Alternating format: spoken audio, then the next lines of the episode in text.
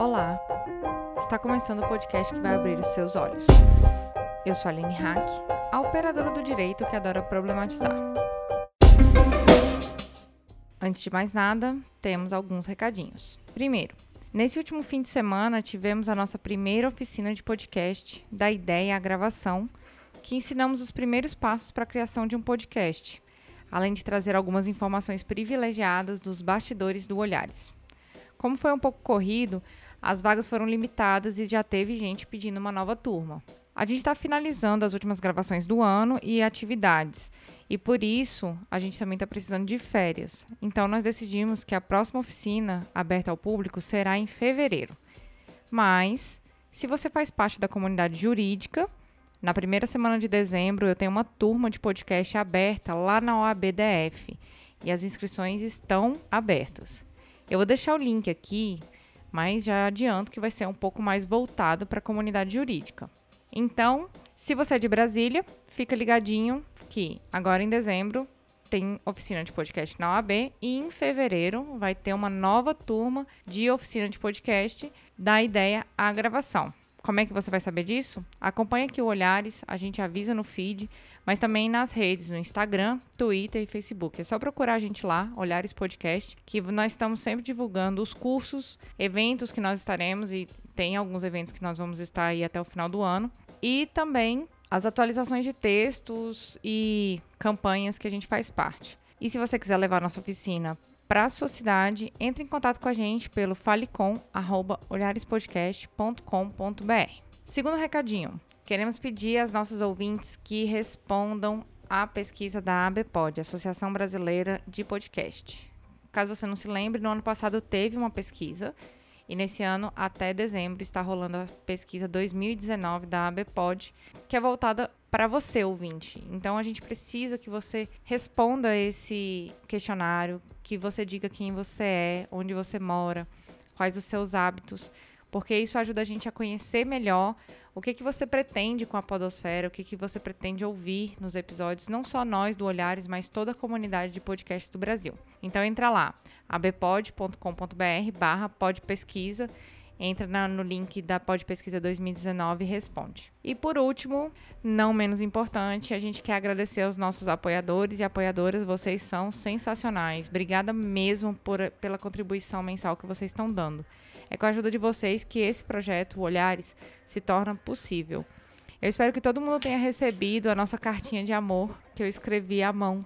Se você não recebeu, entra lá no Padrim e dá uma olhada se o seu endereço está correto, porque todo mundo que tinha endereço lá cadastrado, a gente enviou um envelope. É, e também verifica se seus boletos estão em dia, porque também a gente enviou para quem está em dia com os pagamentos. E para quem ainda não apoia e quer apoiar esse projeto tão importante, acessa lá padrim.com.br barra olhares e a partir de cinco reais você ajuda a gente pra caramba, além de receber uma newsletter feminista super completa feita pela nossa colaboradora a Nayara. Não esquece, para ajudar Olhares, padrim.com.br barra olhares. Vamos para o episódio?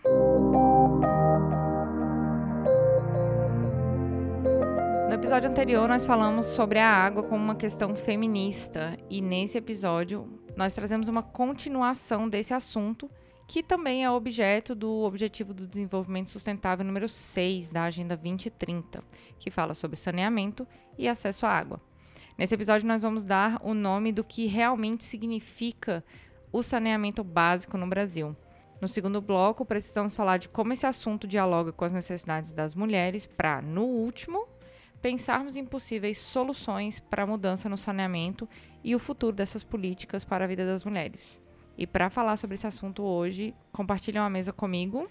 Cecília Sampaio, sou engenheira civil, é, mestre em gerenciamento urbano e militante ecossocialista do, do Subverta. E também Tatiana Santana, engenharia civil, especialista em saneamento e saúde pública, militante socioambiental e cultural e atriz. E juntas começamos mais um Olhares Podcast.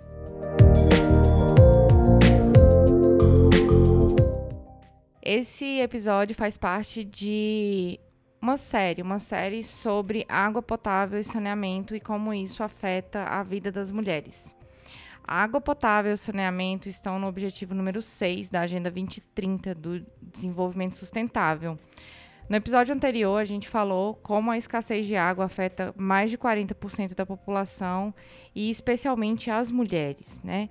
Esse número deve subir ainda mais como resultado da mudança do clima e da gestão inadequada de recursos naturais, de acordo com fontes da ONU.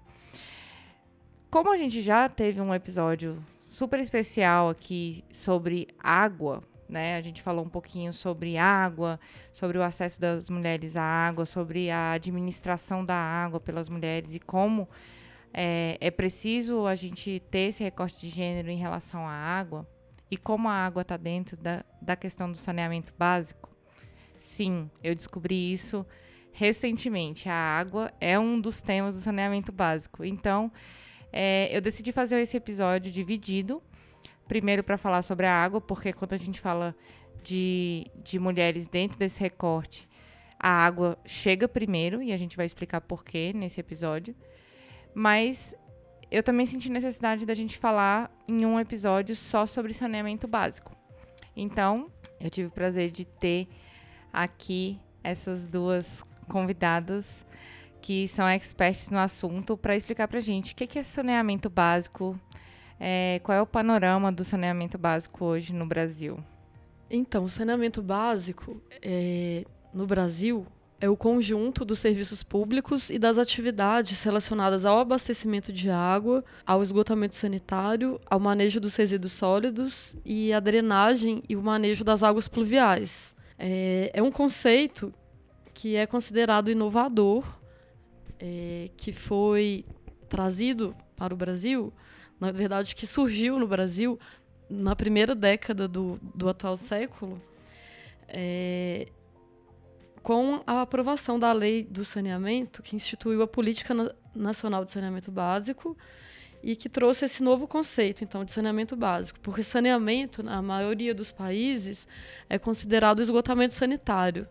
Né? Então, foi uma inovação é, aglutinar esses quatro componentes dentro de uma mesma política pública já que cada um deles é, tem influência e impactam em cada um dos outros.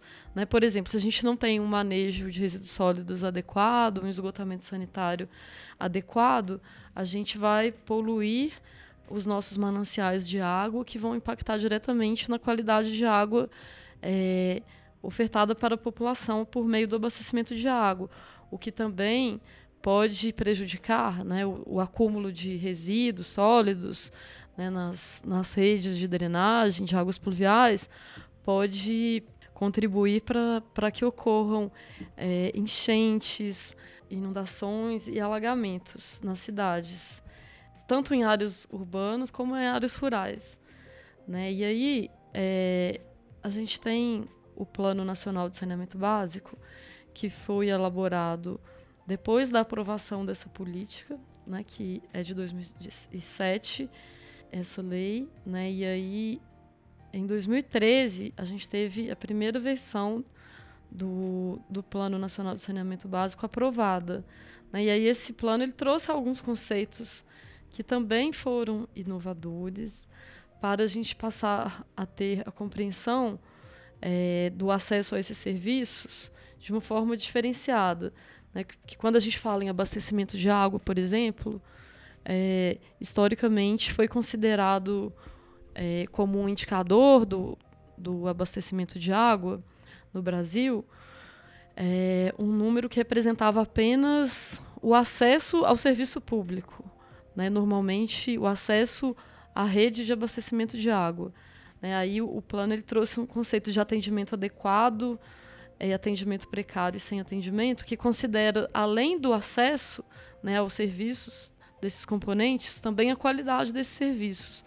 Então, por exemplo, o abastecimento de água em áreas urbanas e rurais, atendimento de água, do abastecimento de água total no Brasil, né, de acordo com dados de 2017, que estão no Plano Nacional de Saneamento Básico, a cobertura é de 94,5%, considerando rede de abastecimento de água é, e soluções individuais também, acesso à água por, por meio de poço ou nascente.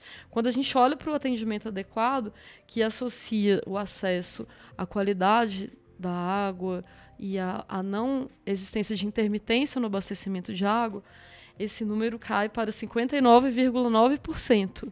Deixa eu ver se eu entendi. É, então, pelo plano, o plano diz que da população brasileira, 94% tem acesso a essa água, mas dentro de uma qualidade ou de uma permanência ou de uma constância, só metade. 59,9%, 60% uhum. da população, né? Isso para água, né? Aí se a gente for considerar o esgotamento sanitário, né, que então seria a população que é atendida por rede ou por fossa séptica e, e ambas seguidas de tratamento do esgoto, é 54,8% da população brasileira que tem acesso a esse esgotamento sanitário adequado.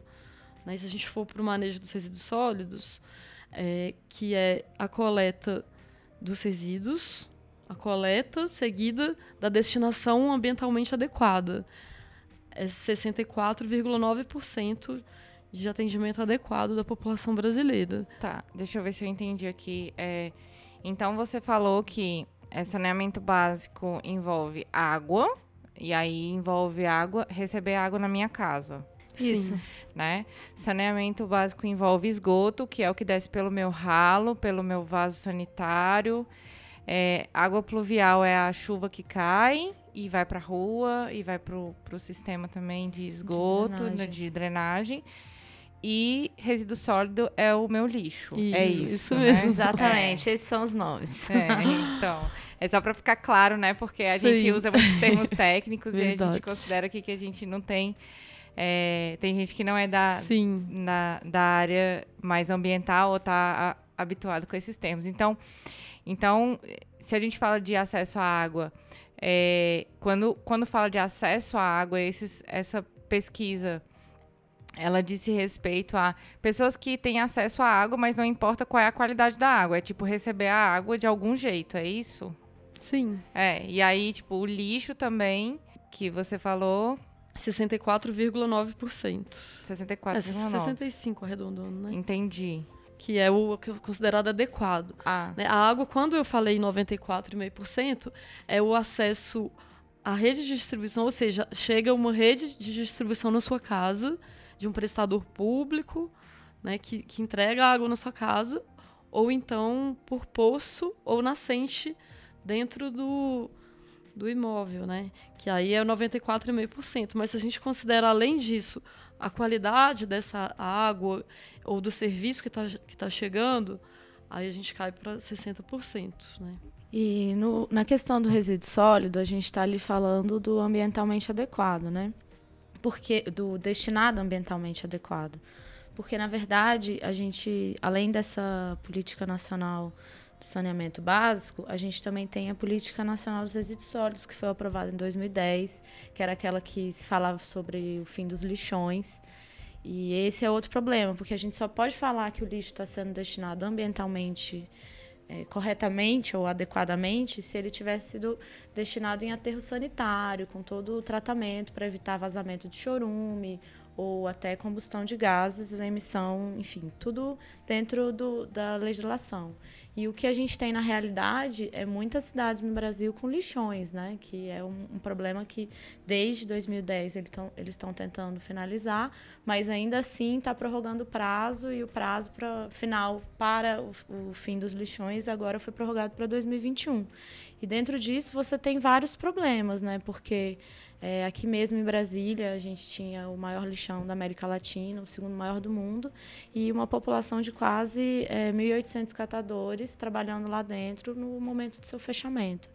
Então, assim, é, não é só um problema é, de ambiental, é um problema social que está relacionado, né? Então, assim, a existência desses locais para a gente destinar o nosso lixo, que para nós que vivemos na cidade parece que ele desaparece a partir do momento que você joga do lixo, é, é muito importante que a gente tenha essa percepção do problema social que existe dentro desse saneamento, né? Assim como a falta de acesso ao esgotamento, você vai ter as, muitas vezes em, em áreas vulneráveis é, o esgoto a céu aberto, que isso é um problema muito sério de, de saúde pública, né? Porque quando você tem mais é, é, espaço sem esse tratamento adequado, você tem a população mais vulnerável a esse tipo de situação. E, por exemplo, a coleta de entulho, que também é lixo, e se você não coleta, você tem problema de é, geração de vetores de doenças como a dengue. Então, assim, são vários é, serviços que são necessários para garantir o, saneamento básico da população e que tem vários é, fatores sociais e ambientais dentro do processo que não podem ser ignorados. É, eu acho que é importante também a gente mencionar que existe uma desigualdade muito grande no acesso aos serviços e soluções de saneamento básico dentre as regiões do Brasil. Né? Então, se a gente vai para o Nordeste e para o Norte, né? o Norte é a região onde tem o saneamento básico mais precário no Brasil. É, entre os estados, né, entre as áreas urbanas e rurais. Né, nas áreas rurais estão os maiores déficits absolutos, esse, enfim, traduzindo, né, o maior número de pessoas sem acesso à água, por exemplo, no Brasil, estão nas áreas rurais e não nas, nas grandes cidades, como muitas vezes se pensa. Né? E se a gente olhar para as comunidades tradicionais também, né, como os remanescentes de quilombo, os assentamentos da reforma agrária e a população indígena, né, elas essas comunidades elas vivem, dentre outras comunidades, né, e as favelas das grandes cidades também, são populações é, que estão em situação de extrema vulnerabilidade, né, e que possuem um acesso a esses serviços e, solu soluções muito menor do que proporcionalmente as outras populações. Né?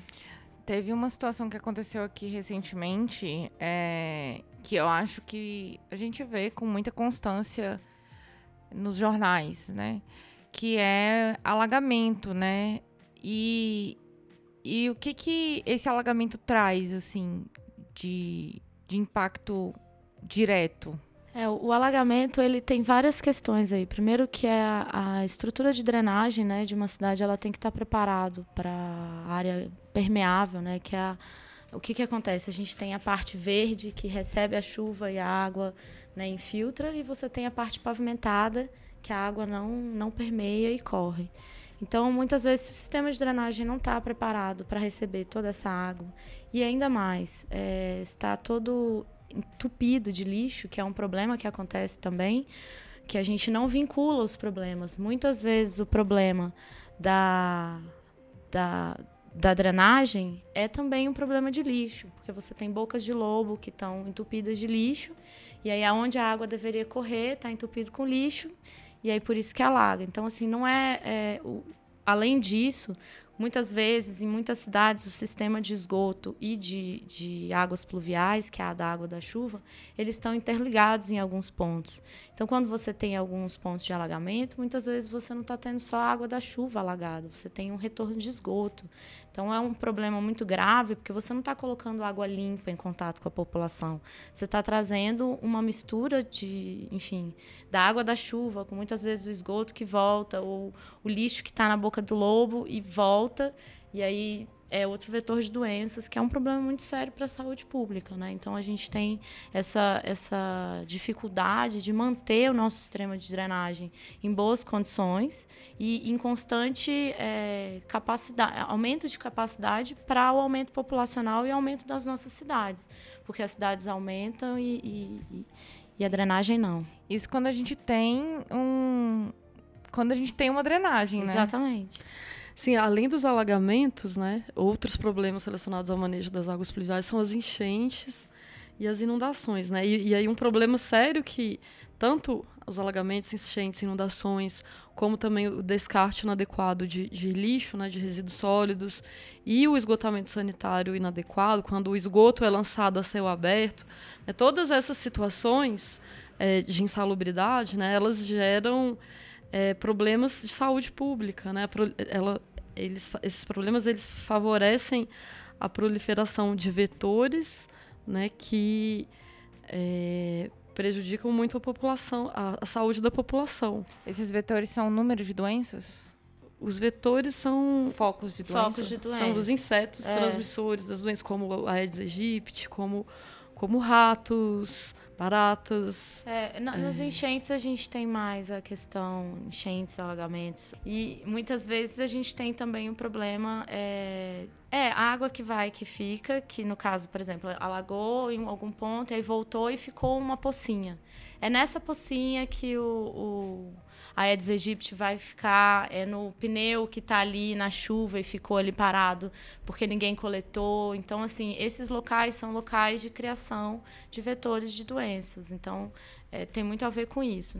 Cada, cada um desses itens vai ter um tipo de doença que pode gerar, seja ela dengue ou, enfim. Sim, e aí para complementar, né, porque tem doenças que são muito comuns e que estão muito relacionadas à precariedade do saneamento básico. Né? Eu falei dos três, dos problemas dos três componentes, mas aí também no abastecimento de água, a água ela pode trazer também algumas dessas doenças, né, como a hepatite, por exemplo. É, Hepatite. Hepatite A é, trans- é transmissível pela água que a gente que a gente toma ou que a gente prepara alimentos, né? Mas tem também a dengue, a febre amarela, zika, chikungunya, ela falou da leptospirose, né? Diversa, diversas doenças que são de, ve- de veiculação hídrica. A diarreia também, né? Que é uma das principais causas de mortalidade infantil no Brasil e diversos outros países também, né?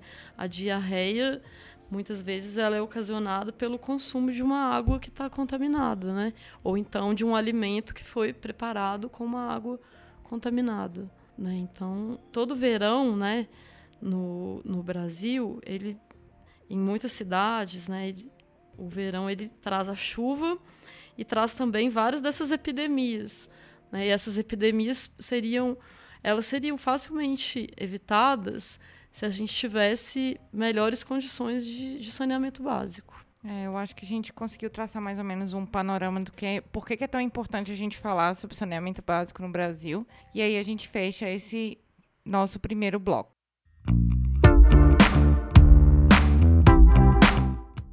Vamos começar aqui agora o segundo bloco, falando qual é o impacto dessa, dessa questão do saneamento básico para as mulheres, porque a gente está aqui no, no Olhares para falar sobre mulheres.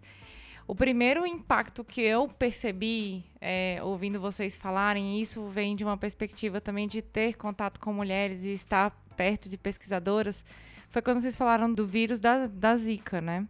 Que é um, é um vírus que atinge as mulheres de uma forma muito mais dura, tem pesquisas a respeito disso, né? É, inclusive por conta da, da gravidez, né, da, da- do impacto na gravidez de mulheres que contraíram vi- Zika vírus. Mas eu queria que, que a gente conversasse um pouquinho como é que é o impacto do saneamento básico na vida das mulheres, assim, fazer esse recorte de gênero mesmo.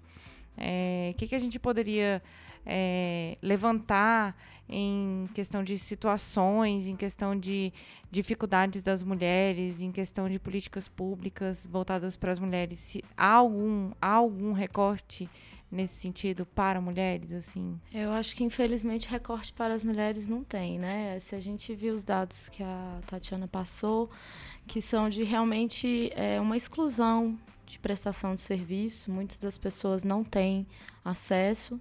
E eu acho que para a gente tentar pautar a mulher, a gente acaba indo para o domicílio, né? Para casa. Então, se a casa não tem acesso a esgotamento sanitário, por exemplo, se é uma fossa, ela vai estar sempre tendo que vigiar o momento de fazer a limpeza da fossa. É é ela que vai ter que lidar com a questão da água dela chegar não tão limpa e ela vai querer ferver essa água ou eventualmente dar um pré-tratamento se ela sentir que, enfim, é, isso não está sendo, não está chegando da melhor forma para ela. E eu acho que a questão do lixo também, porque se não há coleta de lixo, o que, que ela faz com o lixo dela? É, imagina uma criança até os seus dois anos de vida, ela produz uma tonelada e meia de lixo em fralda descartável. Então, se ela não tem a coleta de lixo na frente da casa dela, onde é que ela vai colocar essas fraldas? Ela vai enterrar, ela vai queimar, isso, isso tudo não é permitido e não é, é, ambientalmente adequado e nem sequer para a saúde, né? Não, não é, enfim, não traz benefícios, mas ela não tem uma orientação, não, não é provida pelo serviço Então eu vejo é, um abismo muito grande, porque as mulheres que ficam em casa e que cuidam da família, até mesmo as que trabalham, elas têm que lidar com isso diariamente, porque é elas que vão gerir aquela produção do lixo da casa delas, a, até mesmo o esgoto, é, enfim, se não tiver aquela gestão do esgoto, se ela só não for pagar a conta né, de água e esgoto, porque a gente paga junto, é, e não tiver esse serviço, ela vai ter esse problema na frente da casa dela, né? O esgoto, quando ele é lançado a céu aberto, ele vai estar tá ali ou atrás da sua casa ou na frente, você não vai ter muito para onde fugir. E se essa criança pega uma doença, é essa mulher que vai é cuidar. ela que vai cuidar, então é ela que tem que ir no hospital e dizer meu filho está com diarreia por falta de, enfim, bebeu tal água. É ela que tem que cuidar da, da água que ela está usando para cozinhar os alimentos. E, e aí, assim, a gente tem esses momentos que a gente viveu agora na, nas crises hídricas que foram realmente de restrição de água por um, dois dias. E nas comunidades mais carentes foram as que mais sofreram, que apesar da gente normalmente ter 24 horas de, de corte de água, demorava 48 para voltar. Então, você imagina uma, uma casa que se não tiver caixa d'água vai ficar sem água. Então, assim, já é outra outra questão que se pautou, que se você não tinha reservação na sua casa, você cortou a água da, do, da prestadora de serviço, você ficou sem. E aí, como é que fica isso? Como é que é dar descarga sem água? É, é uma coisa muito preocupante, que aí você está lá no domicílio, você tem que dar descarga para, sei lá, cinco pessoas e não tem água para dar descarga. Como é que a gente lida com isso? É um problema que a mulher que tem que lidar, ela que vai começar a ter o baldinho d'água para poder deixar ali, enfim, e garantir essa, essa, o saneamento básico dentro do, da casa dela, pelo menos, né? Então, eu acho que ela tem um papel de responsabilidade muito grande e de falta de apoio do poder público. Ela tem que se virar muito sozinha. Você falando muito de domicílio, domicílio, domicílio. E quando eu estava pesquisando para essa pauta, um ponto que me chamou a atenção também foram as mulheres sem domicílio, mulheres Sim. de rua, né? Essas são as que mais sofrem, na verdade, né? Porque a gente não tem uma política de sanitários públicos, então a gente fala da pessoa que mora na rua que não cheira bem, mas nunca parou para pensar que ela não tem um lugar para fazer as suas necessidades. É, quando ela menstrua, o que, que ela faz? Se ela não tem dinheiro para comprar comida, quem dirá para comprar absorvente, né? Então, assim, são questões mínimas que a gente esquece. Então, é, e que a gente muitas vezes vê. Eu mesmo já vi no plano piloto, morador de rua fazendo defecação a céu aberto que inimaginável, mas acontece porque a gente não tem uma política de sanitários públicos para que as pessoas possam usar onde elas estiverem. Então é realmente a, o uso do banheiro e o uso, o acesso ao saneamento está totalmente vinculado ao domicílio no Brasil, infelizmente. Não só, inclusive não só os banheiros públicos, mas o acesso à água também para os moradores de rua, né? É algo bem é, difícil. Né? Mas aí complementando então alguns problemas é, da precariedade do saneamento básico que atingem mais as mulheres, né? é, relatórios da ONU eles já reconhecem que, que as mulheres são de fato as responsáveis por aduzir, por levar água para os seus domicílios quando quando suas casas não, não possuem o um abastecimento público, né? E, e existem estudos que apontam que as mulheres elas levam, ela, muitas vezes elas levam de duas a oito horas por dia, né, dependendo do local, para buscar água e levar para os seus domicílios. Né? Então, é, historicamente, a gente pôde observar esse problema no Brasil. Existem músicas, existem é, pinturas de, de, pintores famosos no Brasil que já retratavam é, essa questão e, e às vezes a gente acha que é um problema que já está distante, mas não, e tem ficado cada vez mais comum, né? E que não está só em áreas rurais, no semiárido, mas está em cidades grandes também. Né? Muitas vezes, como a gente, as, muitas pessoas estão distantes dessa realidade, muitas vezes ela não é, é observada, né? E aí um, um problema sério que a gente tem também relacionado é, a ausência de banheiro é, não é um problema só de quem mora na rua, né? Existem milhões de, de domicílios ainda no Brasil que não tem banheiro, né? Então, é, um problema muito recorrente nessas situações é das mulheres e meninas sofrerem abuso sexual quando têm que sair de casa para ir até um banheiro é, que está fora da sua casa. né? Às vezes à noite, é, às vezes até mesmo em escolas, né? Porque existem escolas também é, no Brasil sem banheiro.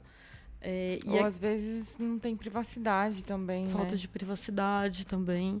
E aí, com relação à gestão dos resíduos, é, dentro, dos, dentro, dentro das casas, né, normalmente, é, na maioria das vezes, são as mulheres as responsáveis também, né, por, por fazer a gestão. Então, essa ocupação toda que a mulher tem aí para fazer essa gestão de, de, buscar água, de cuidar do lixo, ela, são horas né, do, do seu dia que elas poderiam estar dedicando para, é, para um trabalho ou para estudar, né, e que então elas, são, elas sofrem um impacto diretamente é, na possibilidade de, de, de, de, ter uma formação é, escolar e profissional. Eu, eu acho interessante você falar sobre a gestão do lixo. Uma, um exemplo muito prático que veio na minha cabeça agora, que eu acho que todo mundo teve uma mãe ou uma avó que fez isso, que foi o aproveitamento de embalagens de plástico, de margarina, Verdade. manteiga, né? E a gente acha que isso não faz parte da nossa vida e faz muito, sabe? Eu, a minha vida inteira, assim, a minha avó mora é, na área rural, uma, uma das minhas avós. E ela a vida inteira fez é, essa gestão do lixo, sabe? Eu sempre via que tinha aproveitamento de absolutamente toda a embalagem que ela poderia aproveitar, sabe? Então tinha embalagem, tinha doce em embalagem de margarina, tinha feijão em embalagem de é, manteiga, tinha manteiga que era feita na roça, que é, foi aproveitada uma embalagem de manteiga anterior, né? Eu acho que isso também não tem só na, na área rural, acho que na área urbana também a gente tem muito independente da classe social também. Eu acho que de uma maneira geral as pessoas costumam tentar reutilizar aquilo que é reutilizável, assim, pelo menos há uma tentativa. E eu acho que é, essa questão, você pautou o rural, eu, a gente ainda não, não chegou a esse ponto, mas eu acho que dos quatro itens do saneamento, a área rural é sempre a que está menos desprovida, né? Está menos provida, no caso. É, porque não existe coleta de, de, lixo abrangente para toda a área rural, não existe abastecimento de água, porque é caro levar a tubulação para toda a área rural, principalmente esgotamento sanitário. É, drenagem também, a gente tem vias de acesso a essas áreas rurais que, quando chove, tem algum tipo de alagamento. A gente não tem só drenagem em área urbana, é necessário pensar também na área rural.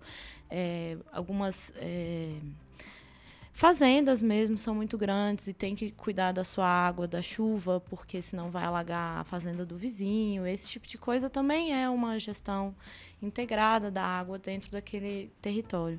E eu acho muito complicado porque eles precisam eles têm que lidar com isso. Não tem o serviço público para eles, eles têm que lidar com isso. E sim, sem assistência técnica, sem orientação, muitas vezes eles fazem de uma forma que é prejudicial para eles também. Então, muitas vezes é, você vai em, em, área rural e aí você tem lá a fossa séptica deles, está num ponto muito alto do terreno, de uma forma que quando chove, leva aquilo para a área mais baixa, que é onde às vezes eles fazem o cultivo deles. Então, assim, está contaminando a própria produção, às vezes. E, e dentro dessa água da área rural, você também tem os agrotóxicos, que é um problema muito sério no Brasil, cada vez está piorando mais. E é uma coisa que a gente não consegue tirar com tratamento de água. Assim, os tratamentos de água existente hoje para água potável, eles não, não sabem lidar com os agrotóxicos. Então, assim, é, são todas essas questões que a área rural ela é é, menos abastada, ela realmente é ignorada e eu acho que é onde as pessoas têm que ter mais atuação para garantir essa condição básica para eles, né? Para eles pelo menos terem essa consciência. Eu queria voltar a uma, uma outra questão também, né? Que, que acaba sobrecarregando ainda mais as mulheres, né? Que já tem todas essas atribuições aí que nós já sabemos e que a gente já falou aqui. É, a precariedade do, do saneamento básico né? A gente já falou também que gera problemas de saúde. Né? E, e, as crianças são as mais sensíveis a essas questões, né? Tanto que falei da diarreia, que é a principal causa de mortalidade infantil, né, que está associada à precariedade do, do saneamento básico. Então, quando as crianças ficam doentes, normalmente quem, quem cuida dessas crianças são as, são as mulheres. Né? Dificilmente essa tarefa é dividida com os homens né? dentro de uma família, né? com algumas exceções. É, então, é mais um, um, fator que atribui às mulheres é, a necessidade de dedicar parte do seu tempo para cuidar das crianças, para levar no médico, né? E que é, nessas situações elas têm que se ausentar das escolas e dos locais de trabalho, né? É, e aí eu, eu queria falar um pouco também é, o seguinte: você mencionou o ODS 6, né? O Objetivo de Desenvolvimento Sustentável número 6 está relacionado à água potável e saneamento. E aí eu queria dizer que a meta 6.2, que é até 2030 alcançar o acesso universal e equitativo à água, para consumo humano seguro e acessível é, para todos. Ele fala é, das mulheres também, esse objetivo. E esse objetivo ele foi, foi considerado no Plano Nacional de Saneamento Básico, que foi revisado, está sendo revisado agora em 2019. Só que aí eu queria dizer que por mais que ele tenha entrado lá, né, e, e, que o plano tem algumas estratégias onde são mencionadas questões de gênero. É, ele, o plano, tanto não só o plano como a atuação do poder público não tem contribuído para de fato min, minimizar essa, essa desigualdade de gênero, né? Porque a gente não vê é, ações concretas sendo feitas para que de fato a, as políticas públicas do setor tenham é, um cuidado diferenciado com a situação das mulheres. Né? Então, por mais que, que isso tenha sido colocado, né, é, de alguma forma, a gente vê que ainda tem muito a avançar. Inclusive, o plano, né, a primeira versão do plano lá de 2013, é, já falava que o monitoramento do plano deveria levar em consideração indicadores é, sociais que indicassem as desigualdades no acesso aos serviços com um recorte de gênero, com um recorte de, de renda, de escolaridade e de cor da pele. Né? Entretanto, nesse período de 2013 até agora, é, não foi construído nenhum indicador de gênero é, e, o, e, e, pior, né? porque agora o plano foi revisado e alguns indicadores sociais que já existiam no monitoramento, como indicadores que mostravam é, a desigualdade no acesso por renda, por cor da pele, por escolaridade, eles foram, eles foram, eles não foram incluídos no plano. E, e aí foi dito lá que eles pretendem incluir esses indicadores, inclusive o de gênero, é, na próxima revisão do plano, né? Só que é um prejuízo muito grande, né, é, para esse planejamento, porque a próxima revisão vai ser daqui a cinco anos, aí já vai ter dez anos do plano, né, que tem um horizonte de 10, de 20 anos, sem que tenha sido considerada é, a situação das mulheres, né? Eu acho que dentro dessa pauta do Plano Nacional de Saneamento Básico que está sendo revisado, é importante pautar que dentro dessa revisão, a gente viu que os, as metas do plano nacional e que isso pauta os investimentos que vão ser feitos e tudo mais, é, ainda não. O, o foco, o principal ainda não é a universalização. Então, quando a gente fala da ODS 6, de trazer essa universalização do abastecimento de água saneamento, e saneamento básico dentro do mundo ou do Brasil até 2030, ele desconsidera, por exemplo, que no plano, o Plano Nacional de Saneamento Básico tem a visão até 2033 e em 2033 ainda não vamos ter alcançado a universalização. Então, quer dizer, a gente pauta um, um ODS dentro de um planejamento é, institucional interno, mas desconsidera os, as metas. Faz as suas próprias metas e não as cumpre. O pior é isso. A gente observa né, que existe uma, uma resistência muito grande dentro do setor de se aceitar né, que, de fato, existe uma, uma desigualdade é, de gênero que, que prejudica e sobrecarrega muito mais as mulheres do que, do que os homens, né, quando se existe essa precariedade no acesso. Né, eu, acho, eu acredito que isso se deva a diversos fatores. Né? Um deles, talvez, é, tem a ver com, é, com o fato de que o saneamento básico ele é considerado muito do ponto de vista da engenharia, talvez, e menos do ponto de vista social, né? Por mais que a engenharia, né, ela, a gente pode ter um olhar social dentro dela, né? É até eu e a Cecília somos engenheiras, mas não, não necessariamente é, é nós fazemos parte de uma regra de que onde de que as engenheiras é, de que a engenharia de uma forma geral, né, tem esse olhar é, mais social das, das questões e, e principalmente da, do ponto de vista do gênero. Né? Mas, além disso, né, como é um, um setor então que, que tem muitos profissionais que são homens, né, a gente pode observar, por exemplo, né, que o, quando foi criado o Ministério das Cidades em 2003, de lá para cá, é, todos os secretários nacionais de saneamento ambiental na verdade, hoje não existe mais esse ministério, né? Mas, enfim, de lá para cá, todos os secretários nacionais de saneamento ambiental foram homens, né? A gente nunca teve uma secretária mulher. Então, isso já diz um pouco sobre essa resistência, sobre essa dificuldade de que essa questão seja realmente incorporada nas políticas públicas e nos serviços públicos. Mas se a gente olhar também para as companhias é, de saneamento básico, estaduais, por exemplo, é, a gente vai observar que, na grande maioria delas, é, elas são presididas por homens. Né? Então, existe uma desigualdade muito grande é, profissional é, com relação do ponto de vista profissional e do ponto de vista de, é, de coordenação e direção de, de, da implementação das políticas públicas. Né? Que, na verdade, não é, é um privilégio desse setor de saneamento básico. Né? Eu acho que essa questão existe em diversos outros setores, mas ainda é um, um setor muito masculinizado né? nesse sentido. Então a gente enfrenta muito, muitíssimas resistências sempre que a gente propõe é, que essas questões de gênero e das mulheres sejam consideradas. Eu acho que a gente conseguiu encerrar o segundo, o segundo bloco bem para traçar por que, que a, a, questão do gênero não é falada e por que, que a gente ainda precisa falar muito mais sobre isso, né? Então, vamos para o terceiro bloco.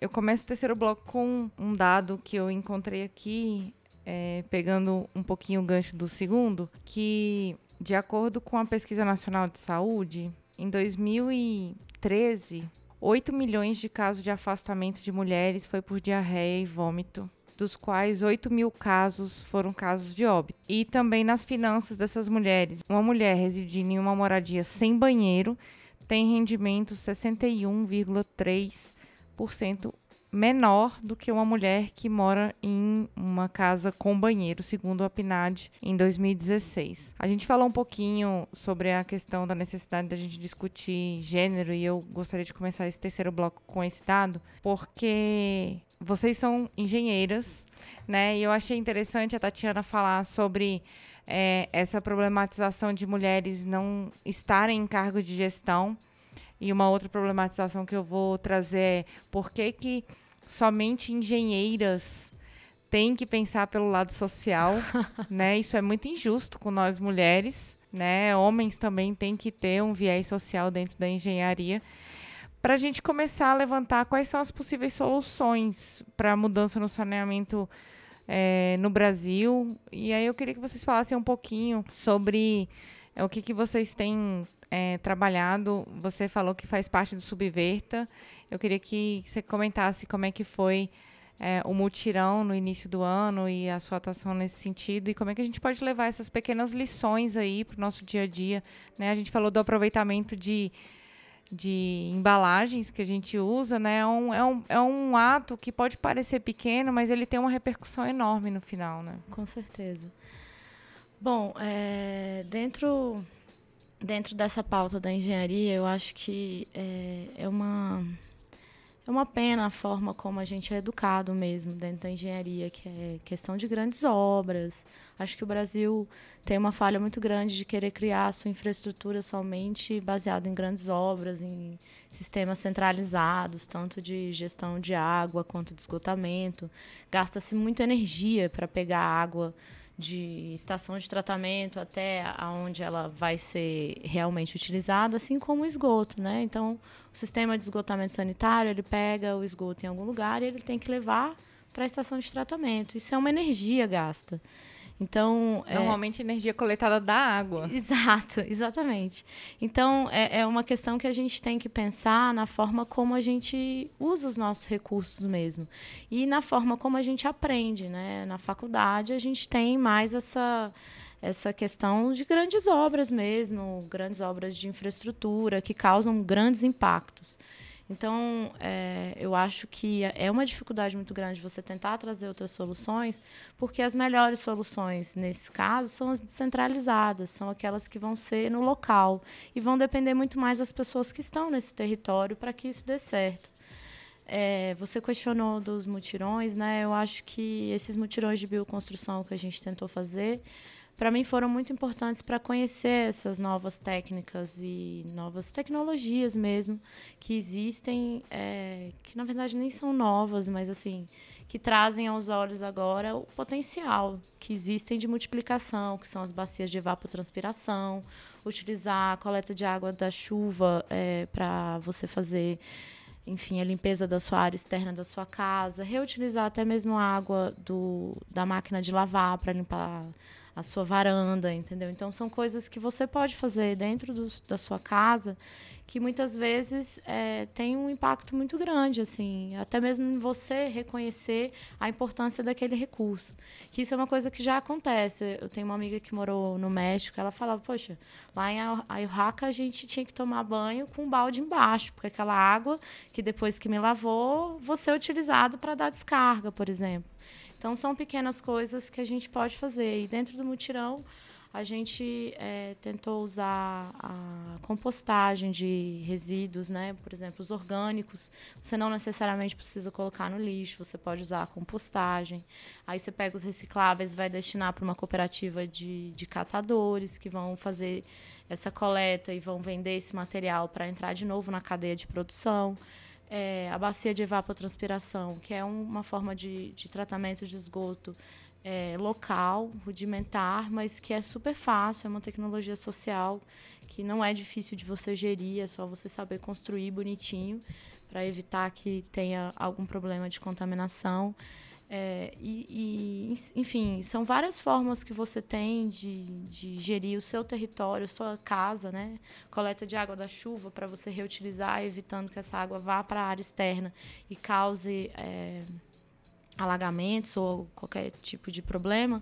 Então, é, dentro desses mutirões, a gente tenta pautar essa, essa independência que você pode ter desse, dessa falta do serviço, né? Se você não tem o serviço, você consegue se virar de outras formas.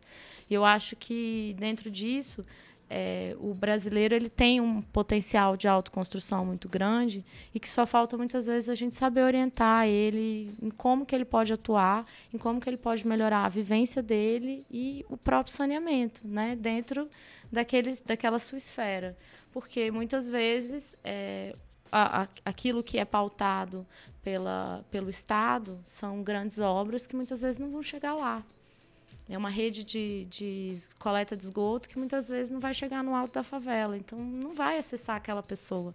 É uma rede de água de, de, de água que muitas vezes não vai chegar na área rural, ou não vai chegar na população ribeirinha ou nos territórios indígenas. Quando não vai poluir também o rio que. Exatamente. Por exemplo, a gente teve, eu, nesse último mutirão, foi uma situação que a gente fez dentro de um território indígena, aqui no DF, que tinha um rio passando. É, quando chegamos lá, não havia acesso à água e os indígenas que lá moravam se banhavam nesse rio, que é um rio, é, um córrego, no caso, que tem lançamento de esgotamento sanitário em outro ponto. Então, é um rio poluído. Que outras pessoas em contato com esse rio tiveram diarreias, enfim. Então, a gente não pode é, ignorar que muitas vezes as coisas que acontecem fora dos outros territórios também impactam lá dentro. Porque a água que foi contaminada em outra cidade vai contaminar a próxima, por exemplo. Então, a gente tem sempre que ter essa visão sistêmica de que os problemas que a gente gera aqui podem causar é, malefícios em outras populações também. E é interessante você falar sobre essa questão é, do impacto na saúde também, porque são povos ribeirinhos, pessoal da, da, da periferia que menos tem acesso também ao sistema de saúde, né? Então tem uma dificuldade muito grande de ter acesso ao sistema de saúde. Às vezes não tem a prática ali de escoamento da água da chuva e aí gera uma dengue, uma chikungunya, uma zika. É, eu estava vendo um dado aqui que em cinco anos as doenças por falta de saneamento elas custam um bilhão ao SUS, né? Pois é, você está falando do SUS e eu estava querendo falar exatamente sobre é, o papel do Estado, né? Nessa, no, o papel do Estado para que a gente possa superar esse problema e resolver é, esse problema da falta de acesso ou da precariedade do saneamento básico, né? Porque como se trata de um direito social, né, um direito humano reconhecido em tratados internacionais, que o Brasil é signatário, é, é responsabilidade do Estado e do poder público levar o acesso ao saneamento básico para toda a população brasileira. E aí, como você já mencionou, né, quando isso não é feito, é gerado uma, é gerado uma despesa muito grande para a, a saúde pública resolver, ou né, resolver, não, minimizar os impactos causados disso daí. Então, é, um caminho que eu vejo, né, e que, que vinha se desenhando, né, mas que foi interrompido, é de que políticas públicas mais consistentes sejam implementadas para que a gente consiga universalizar e, e se aproximar da universalização dos serviços. Né? Então, gente, eu já tinha falado de um plano nacional que, que foi elaborado e que foi revisado neste ano, né? e, e não só por essa revisão, né? mas pelo que vem acontecendo no Brasil e nos últimos anos, é, a gente começou a, a, a, se afastar ainda mais. Né? Não que a gente estivesse no, no caminho ideal, né? mas a gente está indo numa direção contrária ao que é necessário. Né? Porque a gente tem retrocessos da democracia, né, esse plano que eu mencionei, o Plan SAB, né, ele foi elaborado em um processo amplamente participativo, com a realização né, de, de atividades em todas as regiões do Brasil, né, com acompanhamento do Conselho Nacional das Cidades, que foi extinto, né, onde tinha um comitê, um comitê técnico de saneamento ambiental, não existe mais, né, porque a maioria dos conselhos nacionais foram extintos esse ano no Brasil né? E com o enfraquecimento de outros conselhos que também acompanhavam essa questão, como o CONAMA, por exemplo, o Conselho Nacional do Meio Ambiente. Então, a gente tem um enfraquecimento da, de uma gestão participativa é, que, já, que, que, na verdade, ela ainda teria muito a avançar, porque a gente sabe que os conselhos é, que esses conselhos de políticas públicas e de participação social, eles ainda, ainda estavam muito distantes de serem participativos e democráticos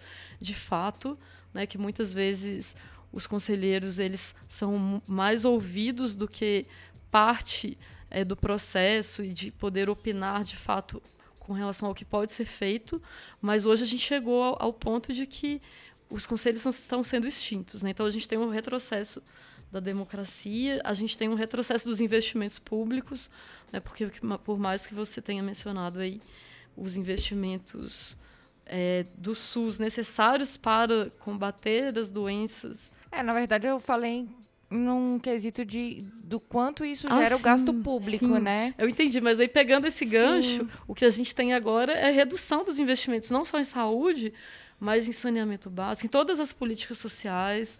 Né? Então, é, a gente está chegando no ponto que, que a gente está no caminho contrário.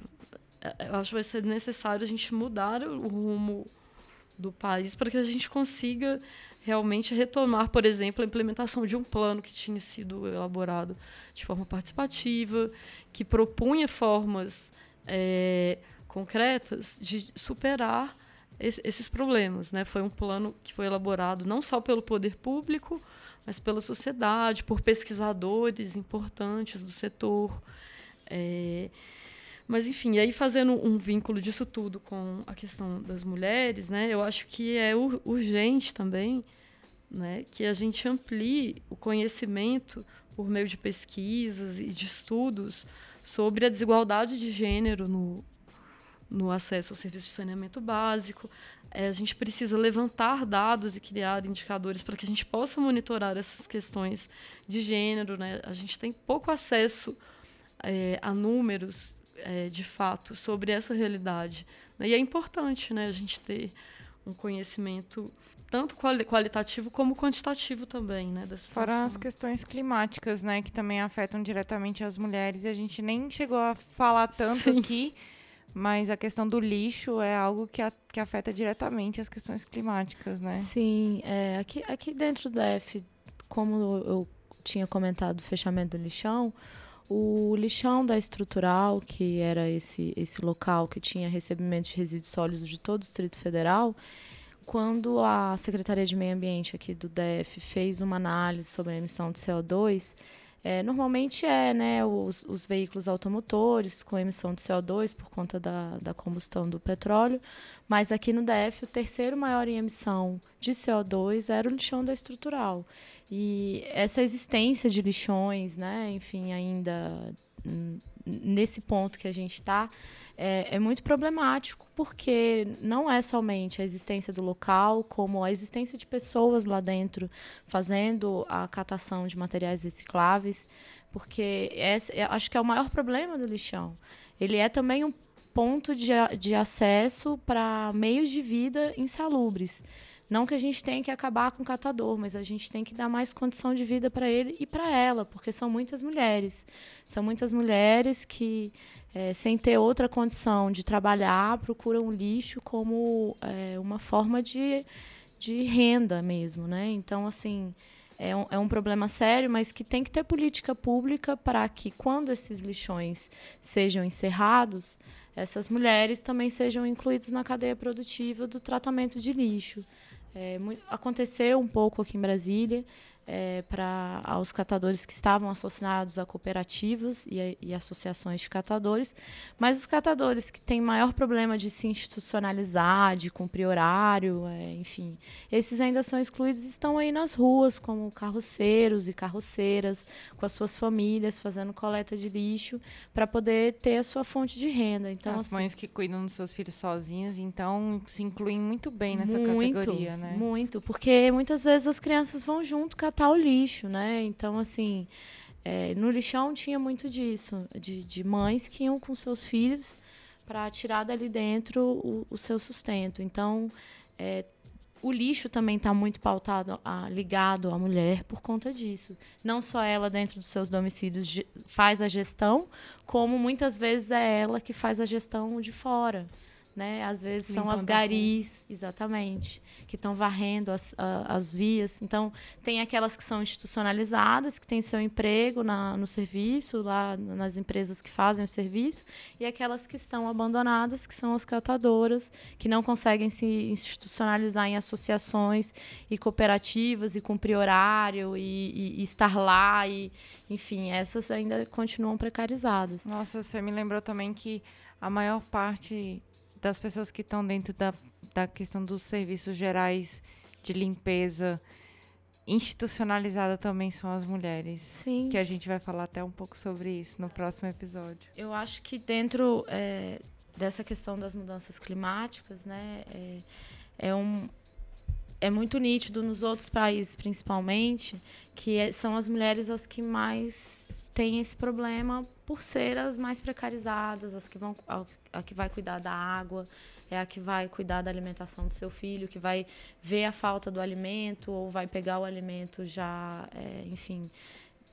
vai lavar ele com água suja muitas vezes. Então, assim, é, é, muito complicado porque elas são as que têm que lidar com isso no dia a dia. Então, é, realmente, eu acho que uma forma de atuar, e realmente é o governo que, que tem que que institucionalizar isso é tentar atuar tecnicamente é, de uma forma que as mulheres possam ter essa, essa independência e conseguir fazer isso com o subsídio financeiro e técnico necessário. Eu acho que a gente construiu aqui um, uma problematização bem interessante em relação ao, ao saneamento básico e as mulheres, né? É, a gente acho que deu para contemplar um pouquinho é, mulheres que estão na área urbana, na área rural, é, na área periférica, é, também mulheres que estão sem domicílio, né? É, pensar quem são essas mulheres, sobretudo mulheres, é, as mulheres periféricas, né? Que nós sabemos dentro de uma perspectiva racial que a grande parte são mulheres que são mães solo, a gente já falou sobre isso, são mulheres negras, né? Então a gente precisa é, também dizer aqui nesse episódio e, e acho, acho que é uma obrigação dizer que sim, a questão do saneamento também é um problema das mulheres e sobretudo das mulheres negras e pobres. Com certeza. Né? Mulheres das áreas rurais. Né? Então, é, fica aqui a nossa, a nossa problematização, fica aqui é, esse lançamento de novos olhares para você, ouvinte. E vamos para o caleidoscópio, né?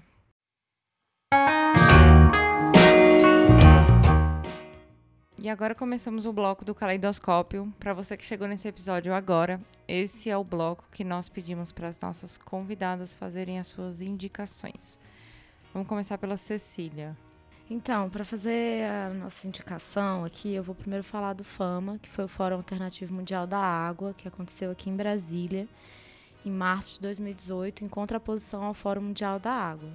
Ele foi uma mobilização social de várias, vários movimentos, da academia, de sindicatos do Brasil inteiro, que fizeram um evento paralelo ao Fórum Mundial, é, trazendo muito a discussão daqueles que realmente usam a água, não somente aqueles que tomam a decisão sobre a nossa água. E foi um evento muito lindo, que deu mais de 7 mil pessoas aqui em Brasília, ele foi gratuito. É, pessoas que realmente sofrem, né? Que, ribeirinhos, é, populações tradicionais, as mulheres.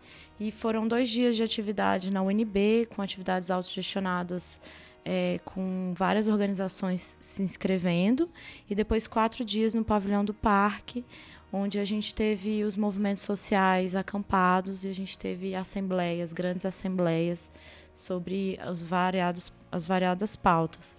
E teve uma atividade de meio-dia somente para os indígenas e uma atividade de meio-dia somente para as mulheres, que foram de grande discussão.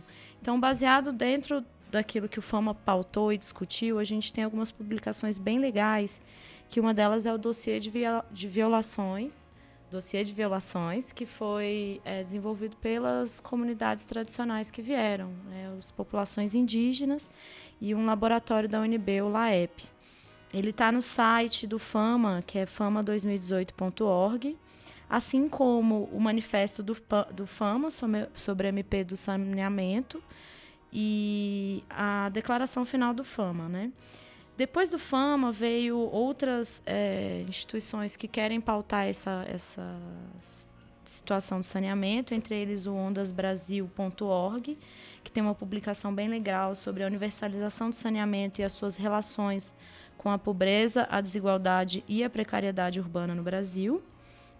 E e também o site do CIRRA da USP, que é o Centro Internacional de Reuso da Água, que lá tem a Água Reciclada de 2015 e o Normas Anormais de 2014, que é do professor Ivanildo Espanhol e fala muito sobre a condição da água e do reuso da água no Brasil. E pautando as mulheres, tem uma publicação é, da, do Instituto Trata Brasil com a BRK, que é o saneamento e a vida da mulher brasileira, que está disponível no Mulheres e o Saneamento. É, eu acho que é importante a gente pautar as participações das mulheres nessas atividades, porque elas são as maiores interessadas e elas vieram em peso para o Fama para poder ter o seu, a sua voz escutada e, e, principalmente dentro desse dossiê de violações tem lá várias violações que já estão acontecendo em vários territórios indígenas e comunidades ribeirinhas que foram mapeadas. Legal. Tatiana? Então, eu, eu quero começar indicando um, li um livro que eu costumo dizer que é um dos livros mais importantes da minha vida, que se chama O Saneamento no Brasil, Políticas e Interfaces. É de autoria da Sonali Rezende e do Léo Weller. É, é, um livro que, que definiu a minha, a minha trajetória de, de atuação dentro do saneamento básico. Né? Foi quando eu descobri é, qual o caminho que eu iria trilhar, né? E eu falo que, por mais que eu seja engenheira, né, o que me fez formar na engenharia foi um livro de história, porque esse é um livro que conta a história do saneamento no Brasil desde o Brasil é, colônia e que nele então a gente a gente tem informações da evolução histórica do setor, né? Então é um livro que acho que está esgotado na editora, mas ele está disponível de algumas outras formas, né? inclusive em bibliotecas. Mas enfim, então esse livro, eu vou indicar também o filme é, Water Makes Money, que é, é Água Faz Dinheiro. Né? É um filme que fala do, do processo, principalmente do processo de reestatização, é, remunicipalização dos serviços é, de água em Paris, né, mas acaba mostrando também os problemas, todos os problemas relacionados à privatização dos serviços de saneamento pelo mundo né, e, de, e de toda é, corrupção que está envolvida por trás da privatização, né, que inclusive são as mesmas empresas que estavam em Paris e que estão em várias outras cidades do mundo, são as empresas que querem atuar no Brasil também. Né? Então, é importante até aproveitar para falar que existe um projeto de lei tramitando no Congresso Nacional que tem como objetivo favorecer a privatização dos serviços, o que, o que vai, com certeza, piorar muito a situação é, precária que a gente já tem hoje. Né? Tanto que é, existe uma tendência mundial de reestatização dos serviços. E aqui no Brasil a gente vive um momento é, de de interesses em privatizar tantos bens e patrimônios públicos e um deles é as empresas são as empresas de saneamento. É, então eu estou indicando esse filme, Água faz dinheiro e, e por último eu vou indicar um portal do Programa Nacional de Saneamento Rural que é o www.pnssa.desa.ufmg.br que é do Programa Nacional de Saneamento Rural que é, foi construído aí de uma forma muito bonita. Eu digo que é o maior esforço que, que já foi feito é, na história do saneamento no Brasil. É, de se conhecer de fato a situação do saneamento rural e de se propor formas de, de superar a realidade de total ausência de Estado nas áreas rurais para diversas políticas públicas e, e, principalmente no caso aqui, né, do saneamento com o saneamento básico não é diferente. É, e, e, esse programa ele foi construído com uma participação muito bonita é, de mulheres, então ele tem um olhar é, de gênero, tanto que assim quando você entra no portal, quando vocês entrarem no portal, vocês vão ver que, que tem uma foto é, de mulheres jogando futebol no campo rural, enfim. É, é, um programa que tem um olhar então das mulheres nas áreas rurais e um olhar também das comunidades tradicionais de ribeirinhos e ribeirinhas principalmente. Né? Eu conheci mulheres muito fortes ao longo desse processo que estavam ali para defender essa necessidade né, de se melhorar as situações de saneamento básico. Né? Então, ribeirinhos, é, assentamentos, quilombolas, né, os indígenas, enfim. Eu acho que é, é um processo muito bonito que, inclusive, a gente tem que lutar para que ele seja implementado de fato. Eu só queria fazer uma última indicação, que eu esqueci, eu acho que é uma pauta já que a gente falou daqui da privatização e dessa PL, que ela realmente é muito preocupante para a gente. A gente tem que lutar para que ela não seja aprovada né, e não vire uma lei. É, é para pautar esse assunto com as crianças. Tem um videozinho que não é em espanhol, mas ele não é em espanhol, ele não tem fala, chama Abuela Grilo. E ele fala muito, de uma forma muito é, didática, sobre essa questão da privatização, para as crianças entenderem. Durante o processo de mobilização do FAMA, a gente usou esse vídeo e foi muito rico para trazer o debate, que as crianças conseguem entender claramente o que, que significa essa privatização e essa mercantilização da água. Eu, né, na, na posição de senso comum nesta mesa, eu vou indicar dois, dois filmes que eu vi na Netflix. Eu, inclusive, acredito que a Netflix podia patrocinar o Olhares, porque a gente indica tanta coisa do, da Netflix. Mas é um filme que conta um pouco a história é, é, de um país africano, né? Na verdade, um contexto de país africano. Não lembro exatamente qual deles é. Mas o nome do filme é O Menino que Descobriu o Vento. Uhum. E ele fala sobre o processo de captação da água, né? É bem interessante. E, e mais interessante ainda é ver o impacto da falta de água é, na vida de uma família e na vida de, uma, de um vilarejo, né?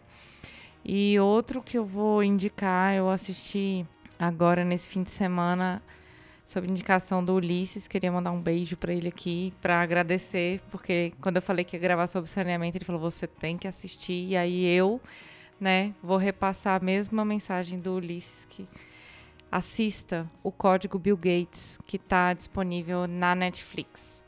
É, infelizmente, o contexto lá não é um contexto de Brasil que é apresentado, mas é um contexto que com certeza é, existe um parecido aqui no Brasil, né? É, fala sobre como é que o Bill Gates está investindo todo o dinheiro que ele ganhou na Microsoft agora em trabalho social e um dos trabalhos sociais que ele tem é na área de saneamento.